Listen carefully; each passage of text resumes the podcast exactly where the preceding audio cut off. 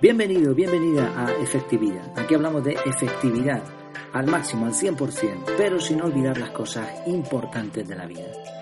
Una de esas cosas importantes es meditar, poner a trabajar ese motorcito que tenemos arriba en el casco. El título de hoy, la reflexión de hoy es Ponme nota, ponte nota. Hace ya muchos años, en una galaxia remota, bueno, no tan remota, había grupos de personas llamados empresas que vendían sus productos al precio que querían y de la forma que querían. Poco les importaban los clientes y lo que opinaran de ellos. No había demasiada competencia, no había ofertas similares, y si ocurría que alguien quería vender lo mismo, formaban alianzas para mantener el control del negocio. Tampoco existían demasiadas leyes para controlar sus métodos. Pese a la frase el cliente siempre tiene la razón, el único dato real a tener en cuenta en aquellos, en aquellos tiempos eran las ventas. Pero esas épocas ya pasaron. Ahora una empresa que quiera vender va a encontrar una fuerte competencia que le obligará a reducir los precios y con ello, por desgracia, muchos otros parámetros más. Como decía cierta frase, se nos enseña que las empresas tienen un alma, lo cual es sin duda la noticia más terrorífica del mundo. Bueno, lo que importa es que el cliente se quede satisfecho. El cliente tiene la razón, así es, ahora mismo. Y también el poder. Tiene el poder de hablar de ti como empresa y encumbrarte a lo más alto, o por contra, hundirte el negocio. Un ejemplo son las ofertas hoteleras. En las páginas de venta se ofrecen comentarios de huéspedes anteriores que sirven de guía para decidir si te vas a quedar en una casa donde repetiría todos los años, ¿no? citando de algunas opiniones, o en una donde, y cito otra opinión común, la limpieza dejaba que desear y el trato fue horrible.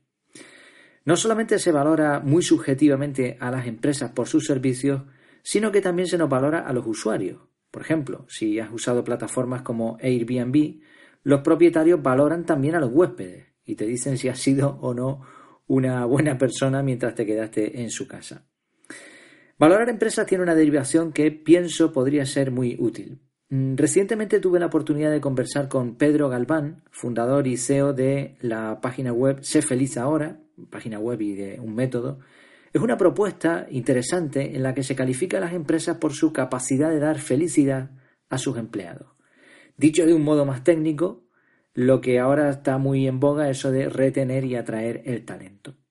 Pienso que la idea es buena y probablemente será parte del futuro empresarial a corto plazo. Francamente, no estaría mal que al buscar empleo pudieras conocer de antemano qué valoración tiene la empresa que te interesa. Como decía Bill Gates, tus clientes más descontentos son tu mayor fuente de aprendizaje. Es decir, todas estas valoraciones permiten aprender. Por supuesto, poner notas o calificaciones o recibirlas tiene también su cara fea. Ya desde niños nos ponían notas en los exámenes y no nos gustaba, ¿verdad? Bueno, si era un día sí, pero todo lo demás pues no, no era bueno. Esta vieja costumbre se está desmandando últimamente. Ya tocamos aquí en efectividad el tema de refilón en un artículo titulado La técnica del rascacielos. El mío es más grande. Parece que ahora, si quieres triunfar en el mundo online, en cualquier negocio que tenga este tipo de soporte, debes prácticamente dar todo gratis con la esperanza de que alguien compre alguno de tus servicios, como si de una limosnita se tratara. Valoramos y se nos valora en redes sociales. En el caso de personas, muchos le llaman marca personal. Opinamos sobre productos, libros, cursos y todo tipo de servicios. Y en muchas ocasiones estas opiniones, como decíamos antes, puramente subjetivas, se transforman en insultos y en el camino se pierden los valores y el respeto.